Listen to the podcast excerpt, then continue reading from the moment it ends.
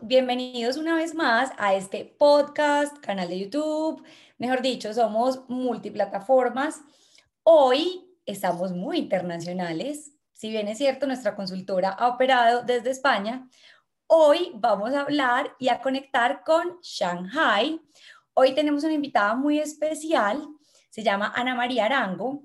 Ana es arquitecta de la Universidad Pontificia Bolivariana de Medellín y es diseñadora de espacios, y su máster en esta disciplina en, la en el Instituto Marangoni de Milán.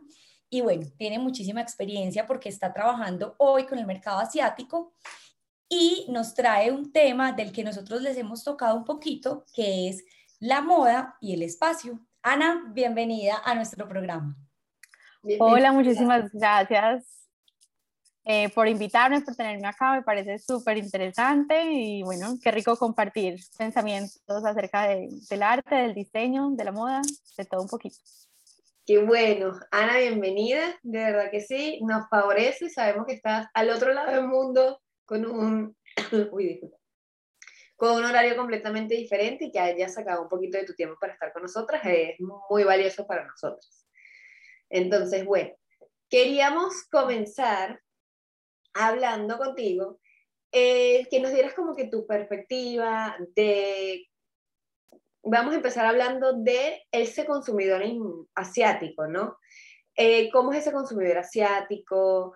Eh, ¿con, cuáles has, has, visto el cambio a la diferencia en Latinoamérica, a la diferencia en Shanghai, a nivel de cuando las personas empiezan a ver como el espacio a su alrededor? Bueno, o sea, realmente hay muchas diferencias y al final no son tantas. Eh, o sea, obviamente el consumidor asiático es un consumidor que está con una evolución impresionante, porque, o sea, estando en Milán los veíamos en el mercado de la moda y algún día nos decían en la clase, decían, pues lo que fueron los rusos, ahora están haciendo los chinos, entonces eh, querían pues de alguna forma habían ascendido económica, socioeconómicamente muy rápido y querían mostrar, ¿cierto? Entonces, de la misma forma como están comprando marcas eh, para vestirse, acá se vende cantidades las líneas de hogar. Entonces, ellos quieren el sofá de Fendi, el sofá de Gucci. Entonces, en una gama, ciertamente, o sea, a cierto nivel, eh, le inviertan, invirtiendo muchísimo, o sea, le invierten mucho dinero. Estoy hablando de que dentro de esto hay consumidores eh, con unos con mayor educación, otros con menos. ¿A qué me refiero a eso? O sea, hay algunos que simplemente se venden a la marca, ¿cierto? Entonces se vende el sofá con los cojines que dice Fendi, Fendi, Fendi. Pero también está el consumidor que quiere marcas europeas buenas, independientemente de la marca, pero quieren algo de calidad, entienden que no es lo mismo, o sea, un sofá italiano hecho, que es hecho a mano, con un cuero súper bien seleccionado, con una estructura que te va a durar muchísimos años, que un sofá que se ve muy parecido, pero simplemente es producido en China. Entonces, tú encuentras que, o sea, va habiendo como un cambio. También se ve un cambio de generación a generación. ¿Por qué? Porque está o sea, de alguna forma lo que pasó con el boom económico fue cualquier persona que podía tener un taller, que, que vendía, tenía una fábrica de algo pequeña, de repente el mundo entero le compró y consiguió muchísimo dinero. Y luego sus hijos, todos, la mayoría, terminaron educándose en Europa, en Estados Unidos. Entonces, gente que ya llega con otra mentalidad. Entonces, yo ahorita veo, por ejemplo, estoy haciendo dos casas, estamos haciendo dos casas, eh, una para una familia, pues para unos padres, o sea, el hijo les está ayudando, pero entonces los padres quieren más brillo, más decoración, más, ¿cierto? Es su primera casa grande y, quieren que sea la casa para invitar, para mostrar a lo que en su entendimiento sería lujo, ¿cierto? Y estamos en una casa para una pareja joven y ellos la llaman como no friend house, es como ellos lo denominan, ellos no quieren una casa, es una casa 300 metros cuadrados, quieren solo una habitación, dicen no vamos a invitar a nadie a dormir acá, acá tampoco van a venir los papás, lo quieren lo más minimalista, o sea, ellos dicen minimal until no friends, o queda totalmente. Entonces uno ve el contraste, o sea, son chinos, edades diferentes, situaciones diferentes, y esta gente pues ya o sea, trabaja con, el, con la industria digital, trabajan desde la casa y tienen una percepción diferente. Entonces por eso digo Claro, entonces vemos la diferencia de edades, vemos también quiénes tienen una visión más global y quién es cierto, otra más local. Eh, también hay una riqueza, hay gente que todavía hay también como un lujo, pero dentro de lo tradicional, que es lo que me parece a mí más valioso. Yo digo, algún día van a volver a valorar demasiado la riqueza cultural que tienen, que ya lo han venido haciendo. Entonces también hay otros, o sea, tú vas a ver muebles y tú encuentras tiendas súper variadas, que eso me parece que en el mercado latino, dentro del espacio, es muy limitado. Que de alguna forma, a ver qué diría yo, o sea, yo pienso que la moda está al servicio del usuario como, pues en el vestuario, como en el espacio. Me parece que a veces nos olvidamos de eso. Entonces, es que está de moda tal cosa. Pero bueno, ¿tú con qué te sientes cómodo? Entonces ahí entramos nosotros los diseñadores a jugar un papel súper importante, porque entonces la tendencia, si la tendencia en Latinoamérica está, la tendencia en Europa está, pero tú qué necesitas, tú con qué te sientes bien, porque yo no puedo terminar, o sea, nos explicaba, digamos, en Manangoni una profesora y decía, si tú terminaste una casa y cuando tú la entregaste, tiene que ir la señora a pegar un cuadrito aquí, encima del mueble del baño, tiene que poner puros perfumes y en la sala le faltaron cinco cuadros por pegar y los pegó porque su espacio lo sintió vacío, porque no lo sintió personal y de repente tuvo que ir a pintar la pieza de otro color porque el color estaba muy oscuro. Bueno, ahí estamos saliendo eh, evidenciando pues un problema. Es como que cuando tú mandas a hacer un vestido, porque de alguna forma el diseño de espacios ahorita hay como una evolución, pero sigue siendo algo a la medida. Pero si yo solo aplico tendencia y no considero las necesidades del usuario, o que si en una casa hay un usuario adolescente, otro niño y otro adulto, pues tengo que considerar. Entonces también viene como eso a jugar súper importante, que el cliente lo debe saber y pedirlo y nosotros lo debemos dar. Y a veces me pareciera a mí verlo desde acá, pues o sea, en general que el, el mercado latinoamericano coge una tendencia y se usa, se usa, se usa, hasta que llega un punto, bueno, vuelve y cambia en general, pero no se ve tanta personalización, o sea, como que no es que mi casa a la moda, sino mi casa a mi estilo pues siento que... Y se, satura, o sea, es que tanto en el espacio como en el cuerpo, el mercado latinoamericano tiende a saturar las tendencias, tiende a llevarlas hasta su máximo esplendor hasta que realmente cansa. Exacto. Entonces ahí está, ¿cierto? Está como ese, ese cambio. Eh, ¿Qué más veo? Por ejemplo, o sea, yo pienso que ahorita, digamos, que habiendo estado en Europa estudiando, Ahorita también estamos haciendo una casa en Estados Unidos y bueno, y hemos trabajado en Colombia y acá. Entonces uno empieza a ver, estoy hablando desde la vivienda, ¿cierto? Eh, claro, las tendencias son diferentes, los estilos de vida son diferentes, o sea, no, obviamente no podemos aplicar una moda directa, de, o sea, una tendencia de un lugar a otro, pero sí pasa que en el espacio es más como macro tendencias, o sea, en el vestuario puede haber más micro tendencias, en el espacio hay, sí, es más Además, por la durabilidad en el tiempo. exacto, porque tú haces tu casa y tú no la vas a volver a cambiar hasta dentro de 5 o 10 años. Total. Entonces también es un riesgo, a veces hay clientes que escogen algo y uno les dice, no, mira, o sea, realmente, pues no se pasó, por ejemplo, con el calacata, con el mar. Hace 7 años por ahí empezó a usarse tun, tun, tun, y cuando empezó a usar, bueno, muy interesante. Ahora lo vemos, o sea, en todas partes. Entonces ya un cliente me dice a mí, es que, ay, no, es que me parece muy lindo. Yo sí, lo que pasa es que yo ya lo estoy instalando desde hace siete años, desde hace diez años. Yo no quisiera hacerte esto porque te vas a sentir que ya estás saturado en el mercado. Entonces en tres años tú no vas a estar contento. Entonces ahí, claro, también entra nuestro papel. Bueno, ¿qué hemos visto? ¿Qué? Porque es una inversión que la gente hace a largo, a largo plazo. Ana, hay una macro tendencia eh, que sea un denominador común en todos los mercados que siempre has implementado en tus clientes? Mm, mira, en estos momentos, sobre todo, si lo hacía antes, ahora no lo hago. Okay. ¿Por qué? Porque, claro, o sea, cuando tú te enfrentas al mercado asiático, donde hay tantas personas tan diversas, que tienen una visión tan diversa del mundo, tú entiendes cómo nuestra arte es un servicio. O sea, ¿qué quieres comunicar tú y yo lo digo con colores, yo lo digo con texturas, yo lo digo con dimensiones, con espacialidades. Entonces, eso ha cambiado muchísimo mi percepción de mi, o sea, de mi profesión. Claro. Porque Total. Y, y hablando, Ana, qué pena que te interrumpa, porque este tema de tendencias no quiero que lo dejemos pasar, ya que pues nuestra consultora, una de sus especialidades es de tendencias, entonces qué rico aprovechar que te tenemos hoy para hablar de las tendencias que se ven influenciadas desde el espacio hacia el cuerpo, porque como lo hablabas ahorita, las tendencias en el espacio perduran muchísimo más, entonces de alguna manera terminan más eh, permeando o terminan más como haciendo que se vean más fácil reflejadas en el cuerpo. Por ejemplo, el año pasado veíamos una tendencia que era como super rainforest, que era todo esto inspirado en la naturaleza, em, en, toda esa riqueza de fauna y flora que tenemos, sobre todo en el Amazonas, y pudimos hacer un estudio en el que las casas de moda se vieron inspiradas por todo lo que sucedió de incendios, por la preservación del medio ambiente y vimos a su vez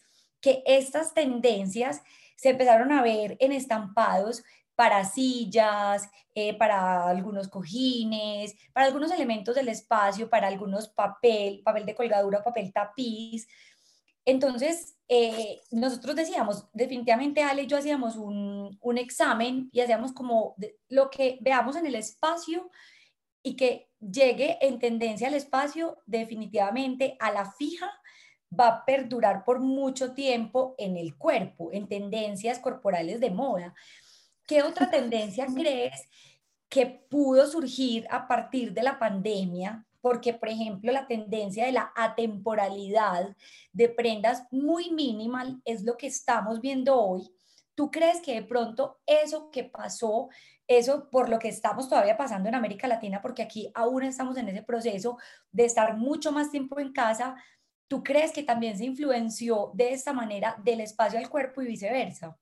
Mira, o sea, la tendencia, bueno, sí, ahorita de pronto no, no respondí tan específico, no nos llegué hasta ese punto, o sea, si hay unas macro tendencias que vemos actualmente, o sea, si miramos, por ejemplo, en el mercado latinoamericano, eh, en el mercado europeo creo que no fue tanto, pero esa época que estamos como tan minimalistas, como yendo a la pues modernidad, entonces tuvimos una época que en arquitectura hacíamos en Colombia puros cubos, ¿cierto?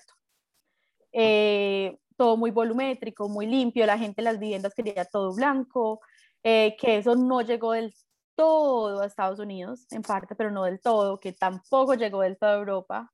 Empezó en Europa porque también está como la tendencia al diseño nórdico, pero no es algo que estuvo generalizado en todas partes, pero digamos en Latinoamérica, en Latinoamérica lo cogimos mucho también porque estamos en un, es que es una situación diferente. Latinoamérica eh, estamos en desarrollo, o sea, tenemos terrenos para construir, podemos hacer cosas nuevas, ¿cierto? Mientras en de Europa vemos el eclecticismo, donde tienes el edificio antiguo, donde había unas molduras que ya estaban, entonces tú cómo haces, integras eso y, y viene pues el eclecticismo que me parece que es algo de lo más valioso, donde tú puedes mezclar y puedes darle personalidad a los espacios partiendo del, pues, del tiempo, o sea, la riqueza de lo que ofrece el tiempo, porque ¿qué pasó? Cuando hablamos que estábamos en la época de total minimalismo, o sea, se sacaron un montón de cosas que tenían, o sea, tallas con cosas de arte, eh, trabajos de, en vidrio, esculturas y todo fue como que desapareció en un momento, o sea. Pero nos explicaba una de las profesoras, eh, Lisa Hockemeyer, no sé si la conociste, eh, ella decía, eso es algo que pasó luego, en los 50 con la modernidad, que fue como un diseño más masculino, pero eso no podía perdurar en el tiempo, porque es que el ser humano es algo de calor, o sea, a nosotros nos hace falta sentirnos cómodos, acogidos, personalizar, ¿cierto? Entonces, vemos que lo mismo entonces tuvimos hace 10 años en esa época, pero luego teníamos que volver al calor, porque una casa totalmente blanca es algo sea, como no habitado. Además, no es real totalmente que todo esté absolutamente limpio, porque, o sea, tú tienes algo que te regalaron, algo que llegó de acá, pero entonces, ¿cómo lo voy a poner si nada se puede ver? Entonces, es una tendencia que tenía que cambiar. Y luego viene entonces toda la parte natural, que por un lado está como esa tendencia a todo lo boho chic, de alguna forma, que, que ha entrado muchísimo, que entró por el vestuario también, que está en el espacio, eh, que también estamos recordando otra época del pasado, ¿cierto? 60, 70. Entonces, ese que viajamos en el tiempo, retrocedemos, adelantamos, pienso que es algo común, eh, ¿cierto? Al vestuario y al espacio. Volviendo entonces a, la parte naturaleza, yo miré, por ejemplo, me tocó mucho en Milano, o sea, hace cuatro, cinco años, cuando empezaron, empezamos a ver en toda la feria muchas plantas, plantas en los interiores, colgadas, o sea, todavía no veíamos tanto estampados, pero empezamos a ver plantas. Y era como lo que nosotros teníamos en la casa de las abuelas, que habían matas por todas partes y de repente habían desaparecido. Y volvieron a llegar. Entonces ya pasamos de que, bueno, tenemos las plantas en el interior, pero entonces encontramos ese valor del verde, la naturaleza, el sentirnos conectados con el ser, pues también una tendencia de espiritualidad que ha llegado, conexión con la naturaleza, lo que decías. En ese momento se hablaba también volvió pues a hablarse mucho de, Cuba, entonces del trópico y luego el Amazonas, entonces se conectaba con cosas que estaban pasando políticamente, que era volver a mirar, que por ejemplo pasó cuando empezaron a hacer como, no, creo que fue en los 70, que descubrimientos en Egipto. Cuando empezaron a ver descubrimientos en Egipto, empezaron a ver en el espacio sillas con, con patas, o yo creo que en varias casas vemos las sillas esas de metal que son con las cabezas de león a los lados, o las patas, de, o sea, como algo de animales. Entonces, realmente siempre el espacio también se, o sea, se ve muy influenciado por lo que está pasando en el mundo, o sea, por descubrimientos, por política, de qué eso nos está hablando, qué está pasando. Eh, o sea, es que es demasiada información. O sea, por ejemplo, pensaba yo, o sea, también una época, hace por ahí 15 años, que de repente Asia se devolvió de nuevo. Y estaba el que pintaba la casa con rojo y un carácter chino allí, y la gente haciéndose tatuajes con caracteres chinos. Pero claro, fue como, ahí fue cuando el mundo se despertó y dijo, wow, ¿qué está pasando en Asia? O sea, hace 50 años Asia era, estaba perdido y ahí fue donde hicieron conciencia del boom que estaba pasando. Entonces, eso se vio influenciado en el espacio. hace, hace mucho me, me hiciste acordar de una anécdota. Estuve en una casa en un barrio de Medellín que se llama Prado Centro, que es un barrio de mucha tradición, donde están estas casas gigantes que construían los grandes empresarios en Antioquia de los 50 y los 60 y encontré en una casa un salón chino con porcelanas chinas, con papel tapiz chino. Y yo decía, wow, y luego me acordé que en los 90 vimos esta influencia, o sea, yo tuve y me vestí de kimono. Entonces, bueno, el kimono, pues digamos que es, es más, creo que es más... Los palitos chinos. Exacto, pero como todos estos textiles que tienen que ver con la indumentaria de Oriente, como todos estos, em, todas estas telas satinadas y bordadas a la vez. Entonces, realmente, o sea, claro, es como en la moda están las macro tendencias, en el la moda del vestuario, acá también, lo que pasa es que no aparecen tanto, ¿cierto? Eh, las micro tendencias. Pero si miramos en el mercado eh, norteamericano, ellos sí se visten más de estación y visten la casa de la estación. Entonces ellos tienen, obviamente tienen unas casas, por lo general, tamaños más grandes, tienen capacidad de almacenamiento, pero ellos están cambiando por la decoración, están, o sea, tienen unas, sí, pueden haber unas micro tendencias, pero están asociadas simplemente al cambio de clima y cambian los colores. Entonces cambian los tendidos de cama, cambian los cojines, cambia cierta decoración. O sea, que además de ser por eh, temporada, esos cambios de microtendencia también son de forma generacional, como los habías comentado en el universo asiático. Eh, pero esa parte generacional que estás viendo últimamente, no sé si puedes indicar esas microtendencias que sí son completamente distintas. O sea, la generación más joven actual lo está viendo de un carácter muy minimalista, que fue eh, lo que nos comentaste no friends en la casa, o sea, como que no venga nadie, o o la parte, o sea, como que siguen teniendo, trayendo toda la cultura que tenían y siendo un poquito más atemporal la generación eh, ya más mayor. Entonces, no sé cuáles son los contrastes que ves, sobre todo en la parte generacional. ¿Qué pasa? O sea, el, el chino, hablando de los chinos, ellos son decorativos por esencia. O sea, si tú te vas a ver las viviendas tradicionales, tienen un trabajo de madera con mucha riqueza, sus bordados, sus telas, sea, ellos son personas de, de brillo, pero también mate, de, contrastes en texturas, de, o sea, ellos son unas personas que son de matices, de, de colores. Entonces en los padres se ve más fuerte todavía esto, ¿cierto? Hasta en el vestir. En las generaciones más jóvenes yo pienso que se ven muy influenciados por la cultura japonesa y coreana, porque esa generación creció pensando que Corea y Japón estaban superiores a ellos. Entonces ellos los miran para el maquillaje, ellos los miran para el vestuario. Entonces son cortes simples en el vestir, pero también buscan algo más minimalista en el, o sea, en el hogar. Y lo veo, por ejemplo, nosotros trabajamos mucho el sector comercial, restaurantes y, y también tiendas. Entonces, hablo de la vivienda, pero también es diferente, ¿cierto? Cuando ya hablamos de la, la parte comercial, eh, ahorita vemos, por ejemplo, los cafés, el café está súper de moda en China, o sea, es algo que no era así, hace parte de su cultura, pero ustedes no se imaginan lo que se está moviendo. Y todos los cafés que están de moda son súper minimalistas, o sea, absolutamente. O sea, o totalmente blancos o blancos y concreto, o sea, todo está, o sea, se ve muchísimo y es lo que están buscando. Entonces yo lo digo por dos cosas, o sea, obviamente ellos manejan, es que es una cultura muy compleja, ellos manejan todo lo que es el frío y el calor. Entonces ellos buscan siempre el equilibrio. El café es algo caliente, no solo porque te lo tomas caliente, sino por el nivel energético y lo que tu cuerpo siente, ellos le atribuyen la propiedad de caliente. Entonces, ¿tú cómo te vas a tomar un café en un lugar que está lleno de madera, que está más lúgubre, que nosotros lo llamaríamos más acogedor porque te vas a tomar el cafecito y conversar, pero ellos necesitan estar en un lugar más fresco para tomarse el café. Entonces, esa es una razón, pero la otra razón es porque en verdad las nuevas generaciones, ellos se quieren estar se quieren despojar un poco de todo eso de sus padres, porque es una cultura más impuesta, porque es una cultura con muchísimas normas. Entonces, si yo hago una casa totalmente minimalista, estoy yendo en contra de lo que mis padres harían, o de la casa que mis padres probablemente tienen. Eh, o sea, si aquí el tema de, o sea, de la presión del matrimonio, la presión de los hijos, entonces la juventud carga una presión muy grande por ahí hasta los 40, 50 años, cuando se pueden desprender, o sea, ya dicen, ya logro mi vida independiente de mis padres. Entonces ahí es como que yo pienso que también hay como una respuesta en contra de ese cambio de, generación.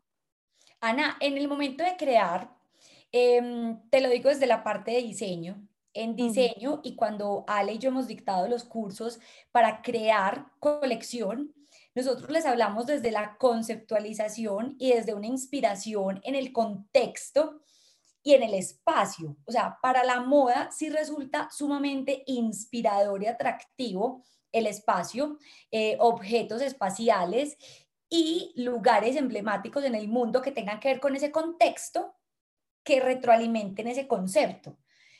Digamos que cuando tú estudiaste en Marangoni, te pasó, por ejemplo, que el espacio se viera influenciado por la moda o por algún movimiento que la moda haya tenido importante para la humanidad? Mm, yo pienso que es un poco más paralelo,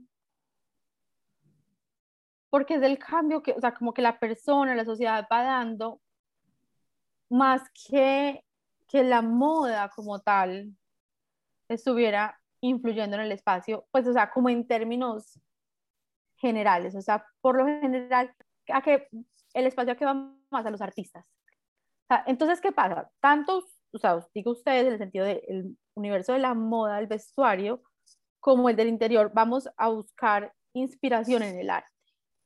Porque los artistas son los primeros que están buscando qué está pasando, se están moviendo. Entonces, íbamos, por ejemplo, en la Bienal en Venecia, yo vi un montón de cosas, tengo un montón de fotos y luego, o sea, como que empecé a ver cómo eso fue apareciendo acá. O sea, lo vi mucho en China porque, claro, aquí abren cantidades de tiendas, venden muchas cosas y yo decía, wow, una conexión súper directa en cómo lo que estaban de los artistas, o sea, estaba afectando. Entonces, en ese momento, por ejemplo, en, yo no veía, estaba lo industrial, pero no estaba tan fuerte el uso del concreto, el uso del hierro, estaba como empezando y en esa exhibición yo pude ver con muchos artistas que estaban yendo como al origen, a los materiales más primarios, un poco más rústicos, y de repente los empecé a ver. Entonces, como eso, encontré mucha relación. Porque claro, el artista está dedicado solo a pensar. O sea, criticar o alabar o juzgar, o sea, ellos están todo a través como de la materialidad, del espacio, de lo sensible. Entonces, cuando, yo pienso que es más, o sea, los dos llegamos a ese punto y ahí evolucionamos, ¿cierto? De formas parecidas. Ese sería como el punto en que yo veo que ha sido más como la conexión, o por lo menos en mi parte personal, que yo miro, por ejemplo, en moda, los escenarios, o sea, cuando a veces, o sea, para los, ¿cómo dice? Los desfiles o los nuevos lanzamientos que hacen las marcas, eso sí me parece súper interesante, o sea, más que el vestuario como tal, es como el de desarrollo de la escena, porque es gente que artísticamente se está atreviendo a hacer algo diferente, a romper con un paradigma, con la forma como muestran, como... Entonces ahí uno, por ejemplo, para la parte del retail encuentra mucho, mucha inspiración. O cuando hacemos, diseñamos para una marca. Entonces yo no puedo pensar que yo lo voy a diseñar una tienda, pues, no sé, a Dior, como a una tienda de Yves Saint Laurent o sea, no, no puede estar conectado. Entonces yo tengo que mirar, o sea, cuál es su inspiración en esencia. O sea, la una es más, o sea, Dior piensa en la mujer femenina, es algo más delicado. Saint es un poco irónico, una versión un poco masculina, los tonos, los colores. Entonces, claro, ahí es cuando yo voy al vestuario para poder crear. Es que claro, que ahí es donde nosotros le hemos dicho a las marcas con las que trabajamos, hay que ir al ADN, hay que tener un ADN lo suficientemente establecido y claro, porque ese ADN de la marca te va a hablar y te va a dar esas pautas para llegar incluso entonces a tener esa tienda que hable el lenguaje de tu marca y que Dior no se vea igual a Chanel. Exacto. Entonces, ahí entra a jugar un papel súper importante, sí, eso absolutamente. Entonces, cuando es el usuario en, en, el diseño privado, tú buscas el ADN en la persona, pero cuando es una marca, tú tienes que buscar, o sea, el ADN en la marca, en los clientes de la marca. O sea, el usuario, y lo digo yo también en la oficina muchísimo, o sea, el usuario es clave, porque no puede ser que una tienda que tiene un target de llegarle a personas de 40 a 60 se parezca a una que le va a llegar un target de, no sé, de 30 a 40. Y acá, por ejemplo, se ve un cambio generacional súper grande. Los chicos que tienen entre los 18 y los 23, acá se siente impresionante ese cambio. Entonces, claro, ¿a quién le vas a llegar? ¿Cómo es el ADN de ese usuario? Pero ¿cómo es el ADN de la marca? Porque las marcas aquí también están evolucionando al servicio del usuario. A las mismas marcas. que tienen las personas. O sea, si yo me siento, yo pertenezco a un grupo, yo quiero ir a lugares que tengan como los mismos valores que yo proyecto en ese momento. Entonces, si ese lugar proyecta esos valores y esa identidad que a mí me está marcando actualmente, bienvenido sea y por eso es que voy a ir.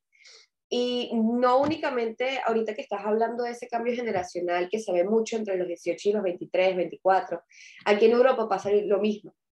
¿ok? Aquí está llegando muchísimo todo el tema de tendencias, pero a nivel de, yo me encuentro en España, a nivel de Reino Unido. Sabemos que sobre todo Londres es una de las capitales que con la, el nacimiento de muchísimas tendencias.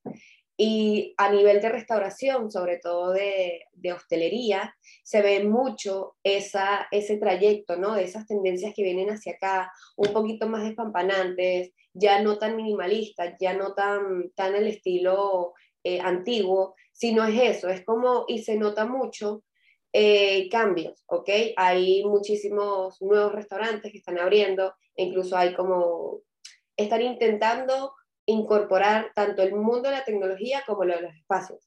Entonces, a mí eso me causa, eh, a mí me parece espectacular, porque se ve que hay una investigación detrás, se ve que es lo que estábamos hablando, hay una identidad de marca sumamente definida y que va directo al consumidor.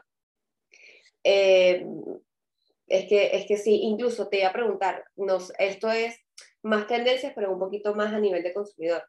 Eh, por lo menos aquí están intentando implementar nuevos, hay como un nuevo café que están, pusieron como tipo una tarima donde la gente, o sea, donde los chicos se pueden venir a tomarse TikToks, ¿ok? Está como que ya puesto. Entonces eso a mí me pareció tipo wow, porque es como mira cómo intenta atraer a un público, no únicamente a través del espacio, sino con una tendencia tecnológica, ¿ok? Que va a atraer para que la gente venga y se haga sus TikToks y estén aquí. En, en Asia sabemos que todo evoluciona al 100%. En Asia está muchísimo. Entonces, a nivel de, de, tecnologías, tú también has tenido que implementar tecnologías en el, a nivel de espacio, en estas nuevas generaciones. Mira, o sea, por un lado, o sea, el cliente siempre llega y nos dice, no, pero yo necesito pues como un selfie wall, o sea, tengo que tener un lugar donde se van a tomar la foto y van a publicar el lugar. O sea, acá cada que van a un lugar hacen un review. O sea, hay una aplicación que se llama Diamping y todo el mundo tiene que poner un review y monta su foto y esa foto la conectan con lo que postean en WeChat, que es en el Weibo, que son como el Instagram de acá. Eh, entonces, súper importante el lugar de la foto. O sea, no podemos diseñar un espacio sin que no se considere. Eh, entonces, el hecho de que tenga identidad, o sea, es súper importante, que se, sí, que se diferencie, que tenga un eslogan, que se conecte con el usuario, se piensa totalmente. Eso por un lado. Por otro lado, eh, la tecnología, eh, a ver, se piensa mucho sobre todo en la iluminación y cómo programa la iluminación al servicio de, o sea, de la función del espacio. Entonces, tienen, por ejemplo, unos cafés que se vuelven bar, entonces, ¿cómo evoluciona la iluminación de una forma muy natural para que eso suceda?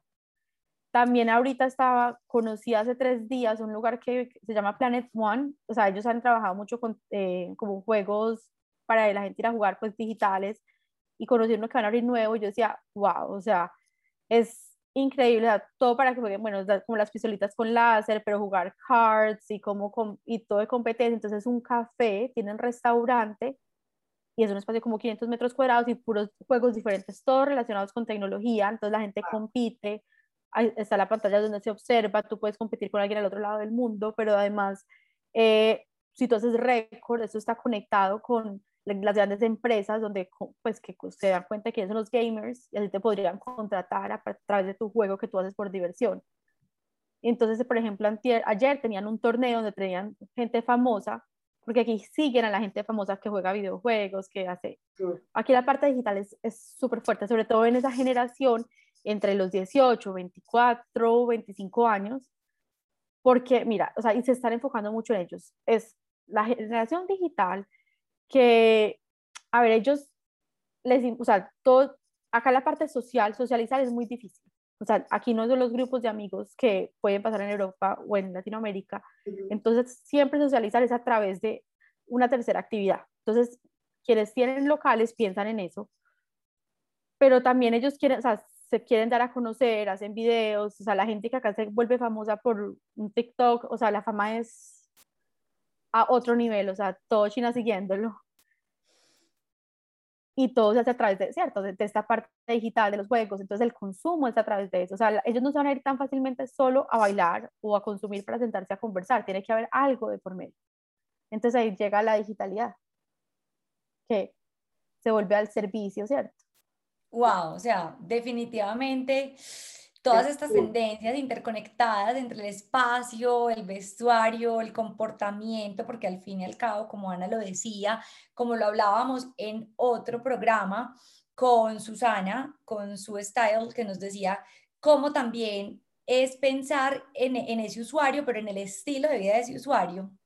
Entonces, es muy interesante ver cómo todo esto se va conectando, cómo las personas se inspiran en todos estos movimientos sociales en todo lo que está pasando a través de la tecnología y definitivamente Asia, todos los asiáticos sí están muy inclinados por, por toda esta parte de la, de la tecnología.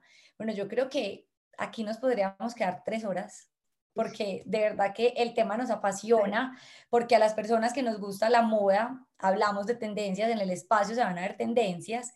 Entonces, no, yo creo que Ana es una mujer súper ocupada, pero la podríamos tener aquí muchos otros programas y mucho tiempo. feliz. Mm. Pero, ay, qué rico, no, nos encantó haberte tenido. No, de verdad que mil gracias. No sé si Ale quiera preguntar algo más. No, es que eh, Ana, de verdad que ha sido espectacular con toda la información que nos has dado. Mil gracias. Eh, sabemos que es un tema muy complejo, eh, que quisiste abordar muchísimo y de verdad te damos las mil gracias. Todos los oyentes te deben de estar diciendo como que, ay, gracias, toda la información. ¿No viste? Pues en verdad es como... contenido en poco tiempo. De verdad es muchísimo. No, no, no, no, no. A nosotras nos amamos, o sea, nos amamos, es verdad, y amamos el contenido. Entonces, bueno, de verdad, Ana, mil gracias por estar aquí, por tomar un pedacito de tu tiempo para grabar con nosotras. Esperamos volver a tenerte en el programa y creo que eso sería todo por el día de hoy. De igual manera, no sé si quisieras dejarnos la información para nosotros dejarlo en la cajita correspondiente abajo, si quieren contactar contigo, personas que quieran realizar algún tipo eh, de servicio de espacio contigo. Eh, ¿Trabajas únicamente con Asia o por lo que estoy escuchando también trabajas en mercado norteamericano, latino, eh, a nivel mundial? Sí, realmente pues ahorita estamos muy abiertos, encontramos pues como colaboración con la persona, pues con alguna otra compañía que esté local, pero pues la tecnología se presta para que ahorita podamos trabajar en todas partes realmente. Sí. Bueno, pues, bueno, dejaremos la información. Entonces abajo les dejaremos toda la información de Ana. Eh, si nos están escuchando por Spotify, mil, mil, mil gracias. Si nos están escuchando por YouTube, lo que siempre decimos Nati y yo, por favor, lo mejor para nosotros es comenten, suscríbanse y denle like. Y bueno, creo que eso sería todo por el día de hoy. Mil gracias por escuchar Hablemos Moda y nos vemos el próximo domingo. Chao. Chao, muchas gracias.